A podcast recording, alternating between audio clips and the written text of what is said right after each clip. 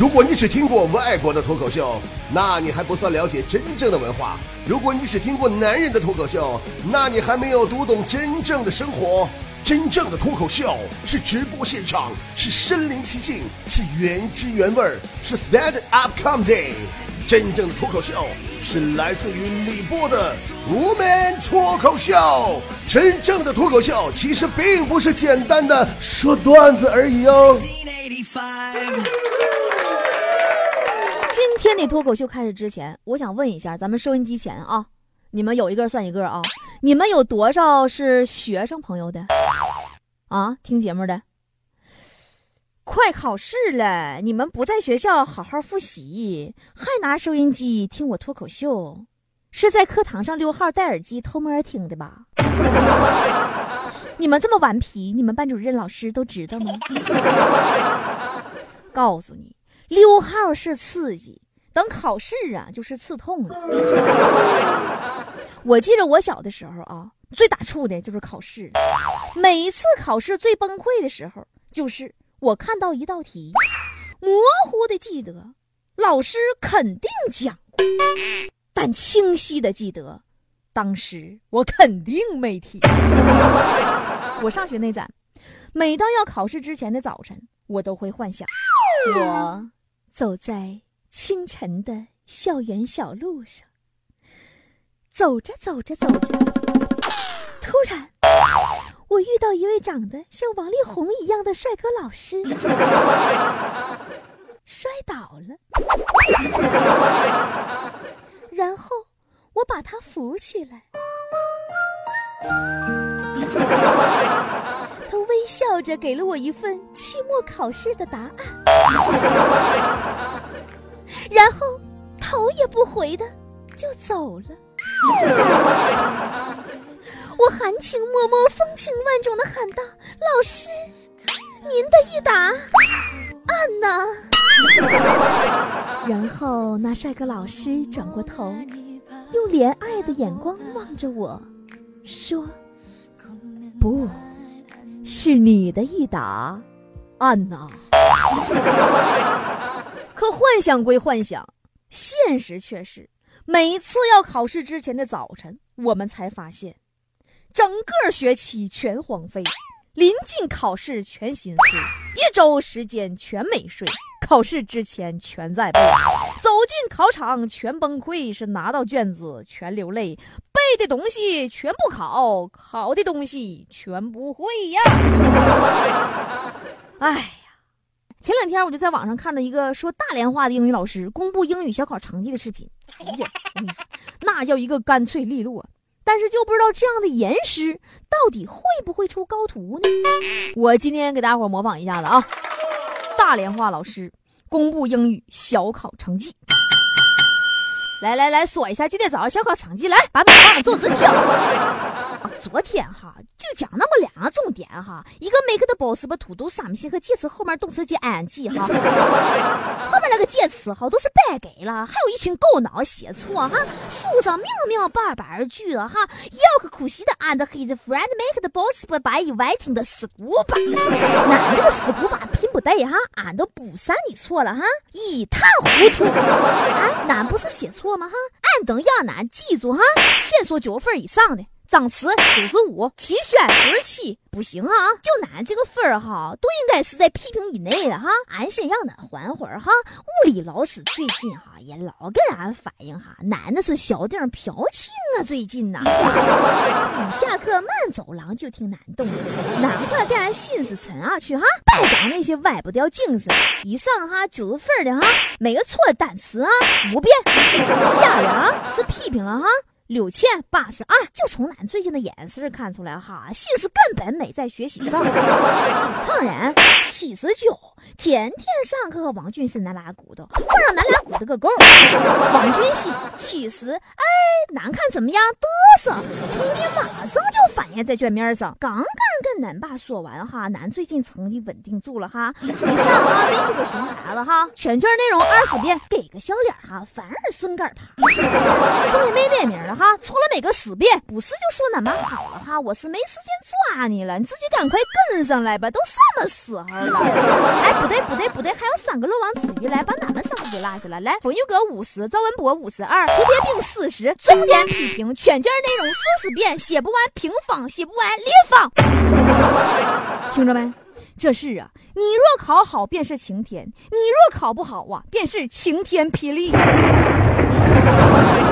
呀，其实这霹雳还行呢。我跟你说哈，就我们小时候比这邪乎。我那时候是，你若考好便是晴天，你若考不好便是皮鞭。但是基本上那个时候，我们城野同学都挨不着皮鞭，因为他有招啊。咱野哥会抄啊，尤其那选择题都给你抄出口诀来了。三长一短选最短，三短一长选最长，长短不一要选 B。参差不齐就选 D，以抄为主，以蒙为辅，蒙抄结合，争取及格。其实哈，我跟你说，野哥这都不算啥，纯凭点子，没啥技术含量。想当年，俺们小夏同学、夏雨同学上学时候才狠呢。记有一回那是考英语嘛，咱当年那不是有一种亮面的桌子吗？你知道不？就是反光的那种，就往桌子上刻点啥东西哈，你就是。正着看不着，必须斜面的看，哎，那就能看着。小夏就想个招，那上市场啊，买了一盒绣花针呐，把所有的答案呐全都提前刻桌面子上了。那家伙刻一下午啊，针头都刻钝多少个，手指头刻的啦啦淌血。最后还不放心，还扔了一本书在桌子上占座。可是啊。万万没想到啊！一走进考场才发现呐，他刻错屋了。他刻的是隔壁考场的桌子。那家考完试没及格啊，回家哭三天。那小夏看着自己被刻的伤痕累累的双手，暗下决心，从此以后。再也不抄了，也就是从那天起，我们小夏同学发愤图强，好好学习，天天向上，勤学苦练，终于成了一位著名的针灸大夫。你们谁也别笑话人家，著名的针灸大夫有啥不好的？人家上大学的时候学的就是中医专业，人家专业课学的好。毕业了以后，走上社会，一技在手，吃喝不愁。其实我觉着哈，咱从小到大学习最有用的，真就是大学学专业课这四年。可是啊，有好多同学就给学反了。你说啊，从小学一年到高中三年，那家拼死命学呀，学的全是各种长大以后你未必能用得上的那些科目。等你好容易考上大学了，终于不用担心高考了，终于自由了。这自由是一个多么宝贵的事儿啊！不学了，哪有时间学呀？玩儿吧，混吧。所以我总结，这上大学呀，大多是个什么状态呢？其实就是啊，老师假装讲课，我们假装听课；老师假装留作业，我们假装写作业；老师假装收作业，我们假装交作业。最后，我们假装考试。可是这回老师当真了，所以说我们都应该跟夏雨同学学，对不对？在大学里边刻苦钻研中医按摩针灸，三百六十行，行行出状元，对不对？不是所有的人都会成为科学家，我们也需要像小夏这样的优秀的针灸大夫吗？每天用自己的经验治病救人，妙手回春，多好！对不对？但是话说回来了，作为一名针灸大夫，小夏同学，你总是把当年的考试答案刻在这后脊梁上，那就是你的不对呀。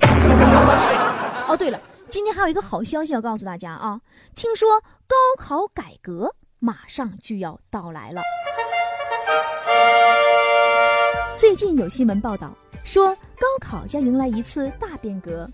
教育部部长刘鑫表示。我国即将出台方案，技术技能型人才和学术型人才考试内容不一样，实现两类人才两种模式的高考。另外，还可以让学生选三门最擅长的课去考，这样更加符合因材施教的理念。偏科的学生们呐，你们的好日子就要来了。其实，说实话啊，我本人从小就是一个严重偏科的学生，我总是要付出比别人多十倍、二十倍的努力去学数学，直到后来我才发现，这个数学这个东西呀，哎呀，可真是啊。哎呀，怎么形容呢？哎，那个有一句那个闽南歌咋唱来着？啊，对对对，那个那个可真是啊！三分天注定，啪啪；七分靠打拼，啪啪；爱拼才会赢。这数学就真是三分天注定，七分靠打拼呐。至于剩下的一百四十分我是真没有招啊！这个数学啊，也是目前高考争议最大的科目，早前就引发了数学滚出高考界之争。近期就有一个退出高考的投票，六万多网友参与，百分之七十六点七的网友认为数学不应该留在高考的科目当中。还有很多网友表示啊，说这个数学啊没太大用，会简单算数就行。你说我工作这么多年了。除了数钱，我其他方面我根本用不上数学。那你还行呢，你起码数钱的时候还能用着数学呢。你姐我数钱的时候啊，都用不着数学了，因为实在太少了，根本不能数。